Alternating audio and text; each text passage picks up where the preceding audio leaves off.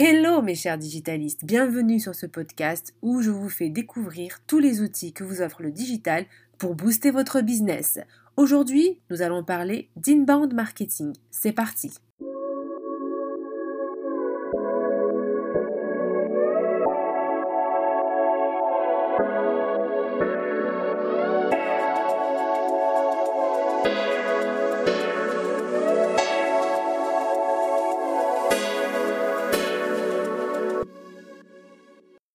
Qu'est-ce que l'inbound marketing? Je pense que c'est un terme dont vous entendez souvent parler, parce que c'est un terme tout simplement à la mode, et euh, toute personne qui est présente sur Internet le connaît, et on a déjà entendu euh, parler. Alors en fait, l'inbound marketing s'oppose à ce qu'on appelait auparavant l'outbound marketing. L'outbound marketing, c'est quoi? En fait, c'est euh, ce à quoi vous êtes le plus familier. C'est les publicités que vous voyez en marchant dans la rue, typiquement, ou euh, la personne qui vient frapper à votre porte pour vous vendre tel euh, aspirateur magique. Ou encore des emails que vous recevez qui d'ailleurs ressemblent davantage à des spams qu'à autre chose. En fait, l'outbound marketing, c'est quand on force la main pour, au client en fait euh, pour qu'il achète vos produits. On vient vers lui alors que lui, il n'a rien demandé, il n'est peut-être pas du tout intéressé par votre offre, il n'a même pas songé à euh, faire appel à vos services. Et peut-être qu'il n'en a même pas besoin. Donc vous venez comme le déranger dans son quotidien. Alors que l'inbound marketing, c'est une manière plus intelligente d'aborder le marketing et la vente de manière générale. C'est une façon d'attirer à soi des personnes qui sont déjà à la recherche du type de service ou de produit que vous euh, vendez, que vous proposez. C'est des personnes qui euh, ont déjà entamé, euh, en tout, cas ont déjà montré un intérêt pour ce type de service ou de produit. Donc l'intérêt en fait ça va être plutôt d'avoir identifié ces personnes-là et de les attirer à soi pour éviter qu'elles aillent voir vos concurrents. Voilà, mais, à la base, ce sont des personnes qui sont déjà intéressées par ce type de produit. Alors, comment faire? L'inbound marketing repose sur quatre étapes clés. La première étape, c'est tout simplement de les attirer à soi. Donc c'est un peu ce dont j'ai parlé. Il faut qu'ils viennent vers vous. Donc pour cela, vous allez les attirer et non pas aller les déranger et aller les chercher et euh, limite les harceler quoi. Pour les attirer, il faut savoir que c'est des inconnus à ce stade-là. Ils ne vous connaissent peut-être pas, euh, ils n'ont jamais entendu parler ni de vos services, ni de votre nom d'entreprise, ils n'ont jamais euh, souhaité travailler avec vous, en fait ils ne vous connaissent pas, c'est des inconnus. Pour les attirer, vous allez pouvoir utiliser euh, des outils euh, que euh, voilà c'est facile à mettre en place mais tant que c'est bien pensé. Parce que aujourd'hui la technologie fait qu'on peut facilement mettre en place des outils mais la, difficulté réside dans la manière dont on les pense. Et ça c'est là où va être le, le secret des bons marketeurs digitaux et des mauvais marketeurs digitaux. La deuxième étape, ça va être de les convertir, de convertir ces ces inconnus qui sont venus à vous, donc qui deviennent des prospects une fois qu'ils ont, ils ont intégré votre circuit d'inbound marketing, eh ben, il va falloir les convertir. Pour les convertir, il va falloir leur proposer euh, quelque chose qui leur parle, donc leur parler avec leurs mots, euh, entrer dans leur personnage. Et c'est là que vous, encore une fois, on revient sur la notion de persona.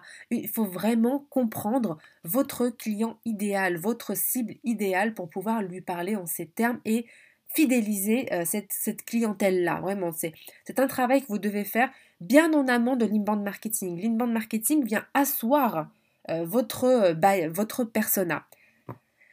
D'ailleurs, si vous ne l'avez pas encore fait ou si vous souhaitez simplement le retravailler, dans la bibliothèque privée que je vous propose, j'ai mis un template avec les, les catégories pour moi essentielles d'un bon buyer persona. Mais évidemment, on peut ajouter plein de catégories et faire quelque chose encore de plus riche.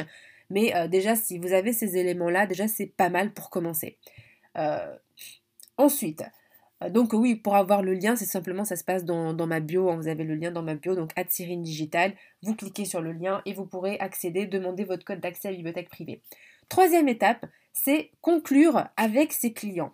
Donc les prospects, il faut les faire transformer en clients. Ça, ça va être la troisième étape. Parce que si c'est simplement des prospects, eh ben, vous ne réalisez pas de chiffre d'affaires. C'est simple. Ça reste des prospects, ils sont intéressés par votre produit, mais s'ils ne sont pas passés à l'achat, c'est qu'il manque quelque chose. Il manque ce petit plus que vous ne leur avez pas donné pour les convaincre. Et la quatrième étape, ça va être de fidéliser, cette clientèle que vous avez acquise. Une fois que vous l'avez, cette clientèle, il faut qu'elle reste chez vous et qu'elle n'aille pas voir vos concurrents. Concrètement, quels sont les outils à mettre en place pour chacune de ces quatre étapes?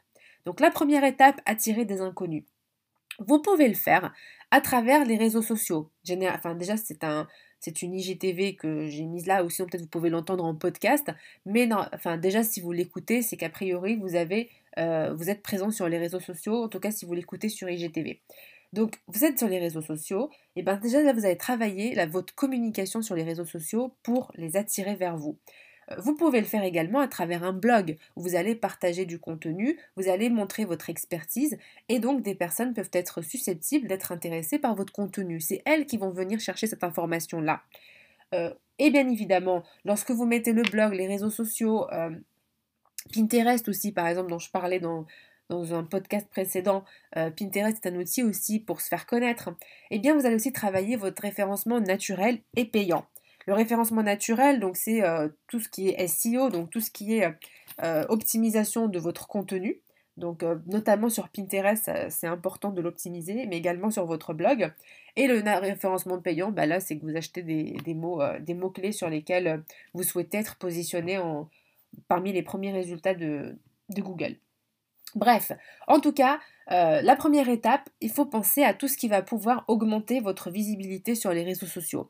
On peut penser également à la publicité, mais encore une fois, pour la publicité, euh, pour moi, euh, mieux vaut faire une publicité de retargeting, c'est-à-dire des personnes qui sont déjà venues vous voir mais qui ne sont pas passées à l'action pour pouvoir justement les, transformer en, clients, plutôt que de faire une publicité qui va, qui va être intrusive en fait, hein, qui va apparaître sur les écrans des personnes Quoique aujourd'hui, on arrive à faire des publicités où, euh, à partir des recherches des internautes, ben, on va leur proposer tel ou tel contenu. Mais voilà, moi personnellement, j'ai tendance à ne pas trop cliquer sur la publicité, j'ai pas confiance, je sais pas qui est cette qui se cache derrière cette publicité. Donc voilà, c'est pas quelque chose que je recommande dans un premier temps. C'est plutôt dans, le retargeting ou voilà, quand on n'a pas réussi à les faire transformer en clients. Deuxième euh, étape, convertir des leads. Là, ça va être vos appels à l'action. Il faut qu'il y ait des appels à l'action sur votre blog, sur votre site. Euh, je recommande euh, un seul appel à l'action. Donc, par exemple, vous pouvez qu'une seule, une seule action à accomplir, mais que vous pouvez répéter à plusieurs reprises sur votre page.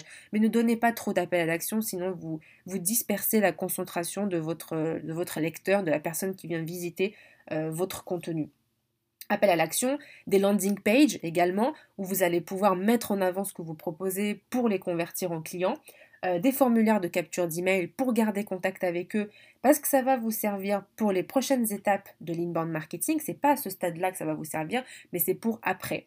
Euh, et euh, le formulaire de contact également, parce que s'ils ont des questions, eh ils, vont ils, vont pouvoir vous contacter pour poser des questions, pour poser leurs questions et que vous puissiez apporter des réponses. Comme ça, vous soulevez tous les doutes qui peuvent exister dans leur esprit. Troisième étape, conclure. Donc conclure, c'est transformer donc ces leads hein, en clients. Pour conclure, généralement l'outil qui est le plus utilisé, c'est la newsletter. Parce que là, vous entrez dans un contact privilégié avec euh, vos prospects qui vous ont déjà communiqué euh, leur adresse email à travers le, formulaire de capture d'email. Et donc, vous allez pouvoir instaurer une relation de confiance à travers votre newsletter. Mais également, vous pouvez, donc, ce que je, vous dis tout à l'heure, faire des publicités de retargeting. Ils sont déjà venus vous voir, ils ont déjà une idée de ce que vous proposez. Vous faites une publicité pour leur rappeler que vous existez. Au cas où, parce que parfois, on peut, on peut l'avoir vu, se dire oui, je vais m'inscrire, et puis on passe à autre chose et on oublie. Simplement un simple oubli. Donc, pour éviter cela, faites des publicités de retargeting. Et la quatrième étape, fidéliser ses clients.